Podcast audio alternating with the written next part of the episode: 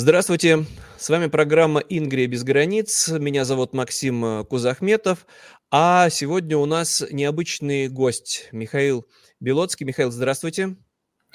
Здравствуйте. Михаил представляет э, организацию под названием «ОВОД».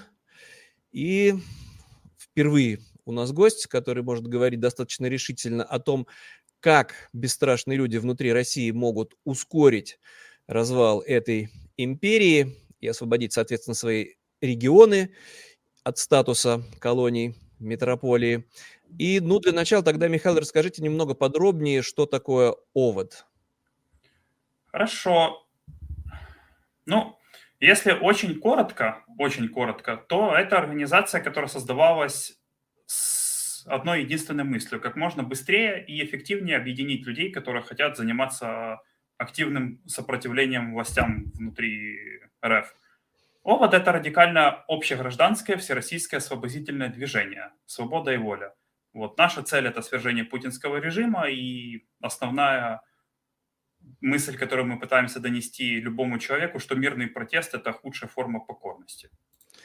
Ну, на всякий случай, да, поясним тем, кто, может быть, э, не совсем в курсе, что Михаил и мы эту позицию тоже со стороны разделяем, считает, что пути мирного какого-то изменения исчерпаны, эта нынешняя власть э, в лице Путина, либо в лице его преемников добровольно никогда с властью не расстанется, ни на каких выборах оппозиция победить не может. И единственный способ избавить и страну, да и вообще и мир от этой угрозы – это вооруженное сопротивление. На сегодняшний день Украина защищает, конечно же, не только саму себя, а и всю Европу, но ускорить победу Украины и крах этой империи, конечно, могли бы и те россияне, которые находятся внутри, если бы включились вот в это сопротивление. А вы, Михаил, готовы рассказать, как это может происходить. Правильно я понимаю? Да, конечно. Я занимаюсь, собственно говоря, администрированием многих проектов, которые связаны с силовым сопротивлением, и не только силовым. Вы сказали правильно касательно сопротивления в целом, но оно может быть только активным. То есть есть отдельный формат, это инфоподдержка, сопротивление в информационном пространстве, это борьба за свои права ну, за пределами или внутри России, но это, а, так сказать, пласт сопротивления, который не влияет по большому счету на то, как будут изменяться события внутри страны. Вот. Активное сопротивление – это совершенно другая форма, которую занимает, э, которая, вот, собственно говоря, которую мы практикуем. Что это такое? Это любые способы доставлять неудобств режиму, это любые способы доставлять неудобств э, пособникам режима, это любые способы э, блокировать функционирование армии э, РФ, это любые способы, ну, чем занимается партизан, я думаю, мне не нужно никому здесь объяснять, правильно? Вот. Но если есть люди, которые хотят заниматься конкретно активным сопротивлением, что это такое, вот об этом, да, я могу говорить. Ну, на всякий случай напомним, что примеры, когда из партизанского движения вырастала победа, они, конечно, существуют. Может быть, не совсем удачный пример с Фиделем Кастро, потому что он построил диктатуру еще худшую, чем ту, с которой боролся, коммунистическую. Но, тем не менее, Фидель Кастро начинал как партизан с небольшим отрядом, а потом, да, это движение привело к тому, что он захватил власть в Гаване. Это не быстро произошло и потом вцепился в эту власть еще на 50 лет, но примеры есть. Если можно, тогда практические решения, потому что большинство из россиян знают только о том, что вот прийти бросить э, бутылку с зажигательной смесью в окно или в дверь военкомата, но это ничего не меняет, это Нет, просто да. уголовные дела, это громко и заметно, но никак не повлияет на поражение или крах режима. А что бы вы предложили, ну вот поэтапно, да, с чего начать, например? Ну, смотрите, у нас на канале огромное количество информации на эту тему, и я с вами чуть-чуть не согласен конкретно касательно бросков коктейля. Это то, с чего можно начать. Просто это большой риск, и если не знать, как правильно себя обезопасить, то действительно это уголовное дело. Тут главное не пугать публику. Бросать коктейли можно куда угодно, в машины, в дома, в, ну, в любую цель, которая является, собственно говоря, тем, чем, что вы для себя определили как приоритет. И можно не попадаться. Но суть заключается в том, что любая акция – это риск. Абсолютно любая акция – это риск. И заранее э, знать, попадетесь вы или нет, вы можете только путем э, методов проб и ошибок. И каждый регион, он сильно отличается по тому, как себя ведет полиция, как себя ведут фебосы и так далее. Вот. Нюансы, вот нюансы, да, с нюансами я готов говорить, я могу раскрывать эту тему подробно, и, наверное, я начну с того, что я э, расскажу, собственно говоря, как люди приходят к мысли о том, что нужно сопротивляться. Потому что я понимаю, что нас будут смотреть абсолютно все свои населения, мужчины, женщины разного возраста, и им будет, ну, странно слушать о том, что можно пойти с оружием в руках, там, скинуть власть, это для них будет смешно, потому что они знают про миллион полицейских, которые находятся внутри страны, и что с этим всем делать. Вот. Но одновременно с этим мы за, реали... за реалистичную надежду, так сказать. Не людей звать, кидать коктейли в военкоматы, потому что это фактически это поднимает моральное настроение. Если человек бросил, не поймал, у него очень сильно вырастает моральный дух. А почему? Потому что он видит, что он что-то сделал. Он не сидел дома, э, читая новости два года подряд и переживая на, на тему того, насколько все фигово и, и становится все хуже и хуже. А у него была и остается возможность действовать. Вот. Морально он поднимает очень сильно дух. Дальше. Э, партизанским движением уже не один год внутри России. Они существуют, они существовали еще до 2014 года, они начали появляться э, после Болотной, после того, как Собчак и остальные оппозиционеры э, фактически уничтожили шанс более-менее мирно решить проблему с диктатурой внутри страны. И это за на сколько, на 10 лет затянулось, и вот вылилось в то, что сейчас фактически все население России заперто внутри России на правах хуже, чем рабы ну, люди думают, что они имеют какие-то права, они не имеют права даже что-то просто сказать громко на улице сейчас. Вот, и это будет только ухудшаться. Вот. Теперь, что касается... Да, того, примеры, что... может быть, какие-то. Да, вот теперь, вот теперь я буду переходить конкретно к примерам. Э, смотрите, кто не в курсе, и не в курсе почему, потому что об этом не говорят массы, и существует Совет Безопасности Ассамблеи Национального Возрождения. Что такое Ассамблея Национального Возрождения? Это группа, в которую входят большое количество, уже на данный момент большое количество сторонников развала России, а точнее распада ее на отдельное независимое государство, мирный распад, насколько это вообще возможно. И они уже заключают между собой союзы, уже приходят к общему знаменателю, ищут людей и так далее. И конкретно к этой же организации присоединилось множество партизанских движений, которые фактически борются за то, чтобы это вообще стало реальностью, чтобы все вот эти красивые карты, которые люди рисуют с кучей разноцветных флагов на территории бывшего э, огромной постсоветской колонии под названием РФ, чтобы эти все флаги, они обрели жизнь, так сказать. Вот. А теперь, чтобы не растекаться маслом по бутерброду, ну вот, например, мы начали свою работу, мы поджигали администрацию в Ростове. Потом там же в Ростове э, железные дороги были уничтожены, тоже в 2002 году. Потом уничтожение базы ФСБ, это Черный мост сделал экстремист, он финансирует до сих пор акции по уничтожению железнодорожных линий, поджогу военной техники и так далее. Вот. В целом вообще люди э, активно включаются в эту работу все больше и больше э, по нанесению любого вреда военной инфраструктуре. Сейчас уже начинаются разговоры про то, что в принципе инфраструктура, даже, даже и гражданская в некоторых э, городах, она вполне могла бы сходить, перекурить на недельки-две. Почему? Потому что под любой информационный повод, который крупный, любая подобная акция, она будет вызывать э, две вещи. Если выходит из строя цивильная инфраструктура, причем руками э, граждан России, это сигнал для всего мира, что а, нету полного контроля над ними, что они не рабы. Два, это то, что они могут сопротивляться и высказывать свое мнение касательно того, что делает руководство их страны. То есть это возвращает легитимность власти ну, в, в, ну, в лице любого зарубежной, любой зарубежной аудитории и в лице тех людей, которые думают, вступать ли в активное сопротивление или нет, сомневаются, думают, что ФСБ абсолютно контролирует любое движение, любая мысль, которая там выскажется в любой соцсети, будет э, узнано и так далее. И вот на этих всех сомнениях и построена безопасность фактически э, правительства Российской Федерации. Это не так. Если, вы, если просто кто-то откроет э, материалы, почитает, какое количество партизанских акций было сделано за последние два года и какое количество людей поймали на самом деле, вы узнаете, что 90% всех акций останется безнаказанными. И большая часть всех акций, которые была раскрыта, она была раскрыта только по причине просто невероятной халатности. То есть это когда люди уже фактически помогают полицейским найти себя.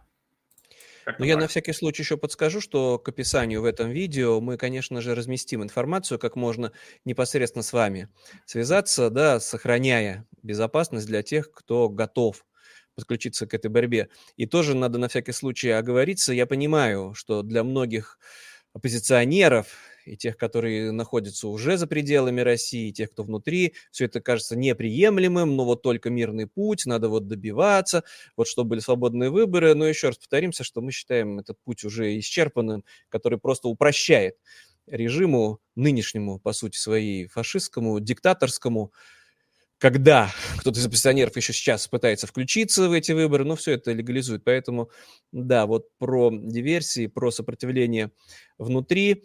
Например, вот э, сравнительно недавно появилась информация о том, что в Челябинске, на Челябинском аэродроме удалось подорвать истребитель военный самолет российский. Могут ли помогать в случае с этими диверсиями люди хотя бы просто информации, отправляя фотографии, отправляя какие-то данные, соответственно, не то чтобы им лично надо ходить и что-то подрывать, но помогая другим диверсантам обнаруживать эти цели? Ну, смотрите, э, я вот тему с активным сопротивлением хотел раскрыть. Что такое вообще активное сопротивление? У, тут, конечно, тема такая, что за ней в идеале нужно было бы следить еще с самого начала, но это состояние мысли, фактически, состояние ума.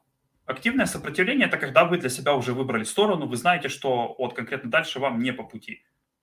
И после этого вы начинаете сопротивляться, когда вы видите конкретную либо несправедливость, либо ваш голос игнорируют. Когда вы уже говорите «нет, не хочу», но вас все равно заставляют, вот вы тогда начинаете сопротивляться. Что такое активное сопротивление? Это когда вы начинаете думать над тем, что бы вы могли сделать, чтобы это все закончилось как можно быстрее. То есть и начинаете искать виноватого. Когда определяется виновник всего, что происходит, э, для многих это очевидно, что это руководство Российской Федерации, всех, кто им помогают. Вот. И после этого уже начинается фаза активного сопротивления. Э, тут самое главное откинуть мысли о том, что ваши усилия ни к чему не приведут. Это абсолютно не так. Любая работа таких масштабов – это всегда труд огромного количества людей. Любая, даже когда большевики, например, э, сбрасывали власть, они это не сделали маленькой группой, которая образовалась там за одну неделю и после этого пошли и перевернули мир. Нет, это было абсолютно не так. У них было огромное количество друзей и знакомых, которые сразу пришли им на помощь, либо помогали им с переворотом в внутри страны еще до того, как эти планы были сформированы. Вот. И активное сопротивление – это когда вы думаете, как бы помочь и при этом остаться в безопасности. Любыми способами. И это должна быть активная помощь в идеале. Это сбор информации, это приехать на какое-то место, заснять на видео, например, ФСБшников, которые выходят из здания, на, проезжая по, рядом с аэродромом, записать количество техники, которая там есть. Э, когда вы, у вас есть знакомый солдат, который находится на территории Украины и ведет там активные боевые действия. Это узнать его расположение и передать координаты. То есть это огромное количество вещей, которые можно делать действительно активно, и оно действительно будет влиять на ситуацию и на фронте, помогая Украине, фактически помогая самим себе таким образом, помогая э, РДК, которая практически единственный юнит, который активно борется за то, чтобы Россия стала тем, чем она могла бы быть, если бы не было мафии при власти и так далее. Ну вот, вот пример РДК важен. Угу. Да, напомним, что это граждане России, которые в отдельном подразделении воюют в составе вооруженных сил Украины. Но это просто сложный путь для многих. И чтобы попасть туда, надо добраться каким-то образом до Польши, только через Польшу можно попасть э, в тут Украину. Прошло, тут э, давайте так, я могу говорить немного более откровенно на эту тему. Мы занимаемся тем, чтобы люди могли попасть в РДК, а далее уже куда хотят по собственному желанию. Я могу чуть-чуть более подробно об этом рассказать. Я думаю, я могу об этом говорить. РДК это такая в который э, попасть нелегко. Почему? Потому что вы будете проходить много проверок. Попадать можно туда не только через Польшу, то есть попасть... Там есть разные варианты, но если вы уже прошли начальную, начальную проверку, вам дают добро, вам объяснят, каким образом попасть, какой коридор будет, каким образом попасть. Вам по-любому нужен будет международный паспорт – непросроченный и какой-то небольшой запас денег для того, чтобы вы, если в случае, если какие-то будут задержки, вы не зависели, не зависели от вашего куратора. То есть я фактически один из тех людей, которые помогают русскоговорящим попасть на территорию Украины и воевать, собственно говоря, против своего бывшего имперского правительства. Как-то так. А вот возвращаясь к тем, кто, кто остается в России, тоже готов включиться в сопротивление. Но вот мы уже упомянули, что даже информация может быть очень полезной, что, где именно как находится.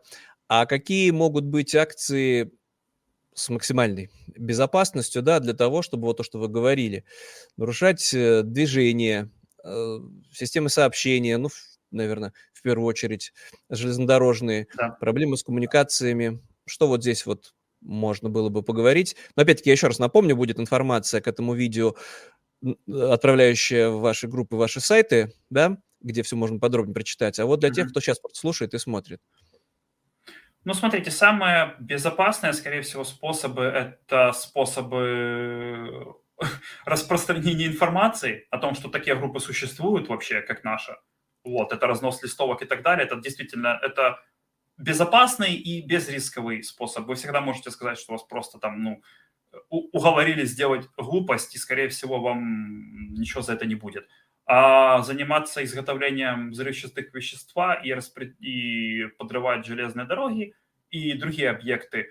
Э, смотрите, вот тут я, наверное, сделаю небольшую э, ремарку. Я не могу говорить о том, какие способы действительно эффективны и которые самые безопасные потому что это как раз та информация, которую мы говорим тем людям, которые уже готовы э, приходить к борьбу и так далее. Это все можно узнавать непосредственно у тех людей, которые этим занимаются уже несколько лет. Черный мост, э, та же Ассамблея национального возрождения, там несколько других организаций, к которым можно присоединиться, есть точно так же мы. То есть нам лучше об этом написать, спросить, что можно сделать, мы вам уже э, объясним, если вы хотите конкретно чем-то заниматься. И разъясним, какие э, есть категории риска, и так далее. Все упирается в безопасность. Вот, все упирается в безопасность. Мы в первую очередь учим людей, как э, сохранять анонимность в интернете, как просто находить себе сторонников, как э, заниматься любой деятельностью активной, чтобы не попасться. Собственно говоря, с этого все начинается. А далее там чем можно заниматься чем угодно. Можно вот как недавно в, Новорос... в Новосибирске э, FPV дронами убивать ФСБшников. Это огромный плюс, который действительно помогает. Почему? Почему? Потому что это лупит непосредственно по, по руке, которая контролирует население. То есть если нападать на ФСБшников конкретно. Далее это подрыв железных дорог. Далее это уничтожение телекоммуникаций. Это э, слежка, например, за какими-то действительно важными лицами, которые принимают решения, которые отправляют там десятки тысяч людей э, на смерть. Это, в принципе, любой э, любой персонаж среди российских элит может стать вполне, вполне себе ликвидной целью. Ну так а, упирается это все в то, что количество людей, которые этим занимаются, активно, но не такое большое. Многие боятся этим заниматься, потому что думают, что их поймают, и после этого им и им семьям будет э, ну, алис. Ну... И поэтому мы, мы очень сильно скорбим по поводу того, что люди не знают, как оставаться в безопасности. На самом деле полиция имеет большое количество путей, как найти человека, но на самом деле, если знать, как она это делает, и иметь хорошую подготовку, то можно, вон, как есть некоторые люди, э, которые взрывают эти железные дороги, они их уже там взрывают два года по всей, по всей территории РФ, и их до сих пор никто не поймал. Потому что при базовой подготовке и хорошем понимании того, что вы делаете, вас уже могут фактически никогда и не найти. Россия, как говорится, большая, а человеку в ней потеряться легко. Ну и фактор войны, потому что действительно власть, помимо того, что раньше должна была защищать себя, сейчас да. тратит колоссальные ресурсы на войну против Украины. И вот то, что вы упомянули, правда, я тоже не раз э, сталкивался с мнением, когда люди говорят, что все вот эти вот э, призывы к вооруженному сопротивлению, это все само ФСБ и устраивает. Они таким образом вот находят наивных, говорят, приходите, записывайтесь, а потом отчитываются. Ну, тут я поясню уже с своей стороны, потому что мои коллеги-журналисты не раз проводили расследования, ну, почти каждый день ФСБ отчитывается о том, что задержали какого-то человека, который работал на ВСУ, показывают что-то такое размытое, кого-то ведут, это все, как правило, ложь и неправда. Фейк это запугивание. Задерживают только для того, чтобы отчитаться по кругу, просто по регионам, чтобы получить звездочки и звания, потому что ни, почти никогда нет никакого развития у этих тем. Ну, что был судебный процесс, а там просто коротко написано, дает признательные показания. Признался, что работал на ВСУ. Это неправда. Это вот именно все больше для запугивания, а еще для того, чтобы оправдать свое существование внутри России, чтобы на фронт не отправили. И все это в Кремле скармливается да, вождю который искренне думает, что все, всех разоблачили. Но это неправда. Но это я так уж отвлекся. Вы правы, в первую очередь надо не бояться проверить, проверить это максимально для себя безопасно. А если считать, что вообще все контролируется ФСБ, ну тогда это такая уже судьба раба. От меня ничего не зависит, сделать ничего невозможно, мы люди маленькие, ну и дальше там, как развить этой темы, все неоднозначно. Поэтому для смелых информацию. Да, еще раз тогда, возвращаясь к практическим шагам.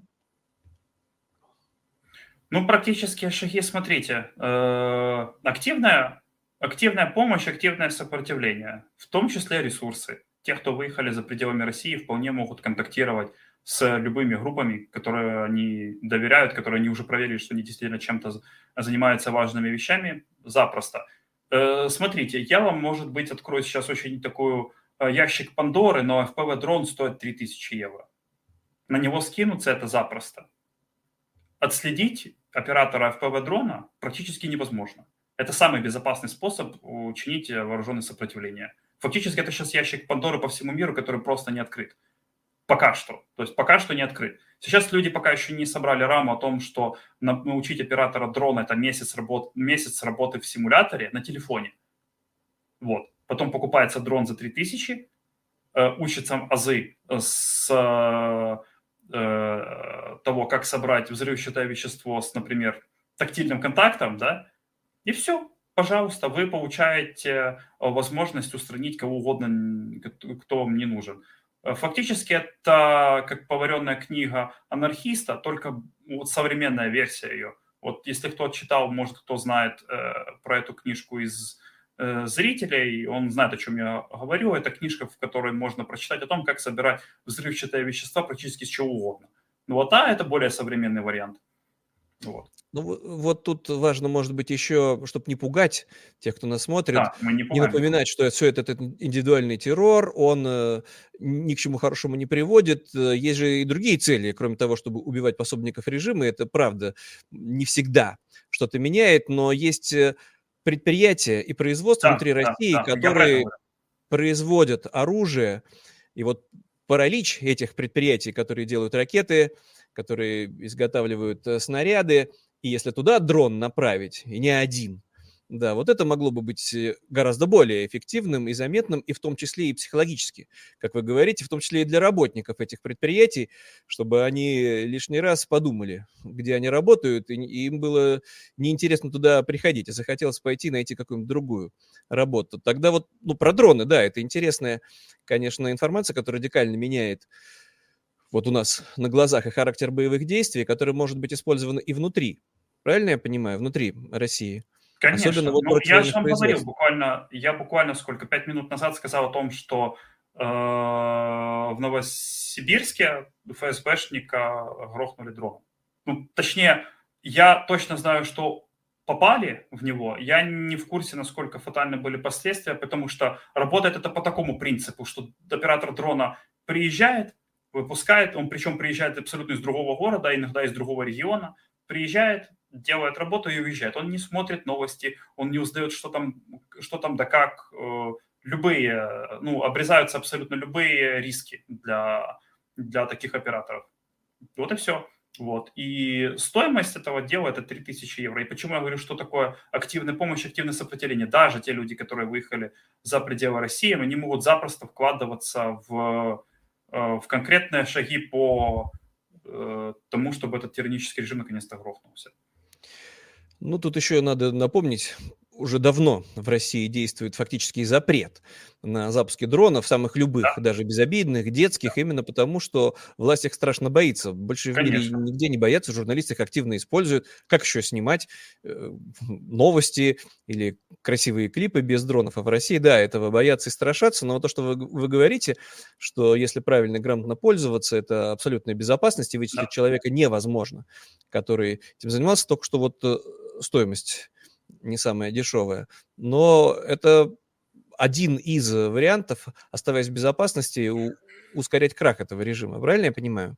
Конечно. Ну, смотрите, например, вы, ну, что такое 3000 евро? Это гораздо дешевле, чем любая человеческая жизнь, которую, например, вот этот же самый офицер э, будет гнобить э, в застенках, если он задержит какого-то протестующего, например, против режима, или будет помогать любыми другими способами. Вы сами понимаете, что а, ну, например, тот же там какой-то районный комиссар, который сидит и людей массово на, на смерть отправляет, подписывает приказы о том, куда этот мобилизованный дальше будет отправляться.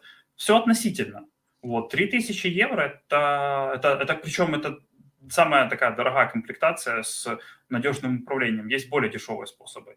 Можно, дешев, можно даже те же взрывчатые вещества крепить на машине. Можно их крепить на любые объекты инфраструктуры, которые касаются войны. Э, цивильной и так далее. То есть, когда человек выбрал для себя путь активного сопротивления, он найдет, как. Он найдет как. Вот если сесть просто подумать, чем можно заняться, вот, придет в голову огромное количество идей. Если так посидеть час, просто посмотреть в стенку и подумать, что можно сделать, если меня это уже все окончательно задолбало. Вот что, что я мог бы сделать, если бы мне не было страшно. Придет в голову просто огромное количество идей. Особенно, если не сидеть одному, а еще с какими-то друзьями, которым можно доверять. Вот. Именно внутри. Это, это, кстати, очень важная штука, которую я хотел бы сказать любому человеку, который даже думает о том, чтобы начать активное сопротивление, политика нулевого доверия. Только своим самым близким э, друзьям, которых вы знаете очень давно, и при этом еще и проверив их заранее о том, готовы ли они вообще что-то делать или нет. Потому что людей, которые говорят, а потом через 10 лет оказывается, что они, в принципе, и не против этого Путина, и не против этой СВО, хотя они 10 лет были либералами, демократами и так далее. Такие тоже бывают, вскрываются консервные банки. Это одна из тех причин, по которой некоторые люди попадаются среди партизан. Это когда они открываются своим якобы близким друзьям уже после того, как они начали что-то делать, они их сдают ментам. Да, это печальная история с доносами, с, с трусостью, с какой-то, когда люди, да, раскрываются, вроде бы вполне вменяемые, и начинают нести э, в лучшем случае просто какую-то ерунду на словах, а иногда и активно включаются да, в защиту этого режима. Все это безумие у нас происходит на глазах. Ну, давайте тогда заканчивать сегодняшний эфир, потому что вы говорите очень важные вещи, и надеюсь, на кого-то они подействуют, кто действительно больше не хочет смотреть э, на преступление этого режима беспомощно, а готов включиться в борьбу какие-нибудь э, оптимистические ноты, потому что многим, может, еще эти примеры не очень нравятся с большевиками, или то, что я говорил с Фиделем Кастер. Тут, наверное, можно было бы приводить в пример борцов за свободу регионов, которые вооруженным путем освободились от империализма и построили демократию. Это, например, Соединенные Штаты, потому что там колонисты воевали с я могу пример с гораздо более близкой истории рассказать. Или страны Латинской Америки. Самый гораздо более близкий пример, который для нас всех мог бы быть близким, это Польша. По результатам Первой мировой войны она освободилась от, на несколько лет, она освободилась от э, того, чтобы быть колониальным придатком Российской империи. Ну, не только Украина, Российской правда, империи, а еще и Пруссии но... и Австрии, да, потому что части Польши находились в составе Прусского королевства, ну, потом, соответственно, да. в Германии, Австро-Венгерской империи. Все эти три империи в Первой мировой войны потерпели поражение, и австро-венгерская, и германская, и российская, а Польша оказалась готова к тому, чтобы воспользоваться да, окном возможностей и обрести свободу и независимость. Да, в том это числе было... потому что... Это была именно вот организация силового сопротивления людей, которых это все давным-давно достало. Вот и все.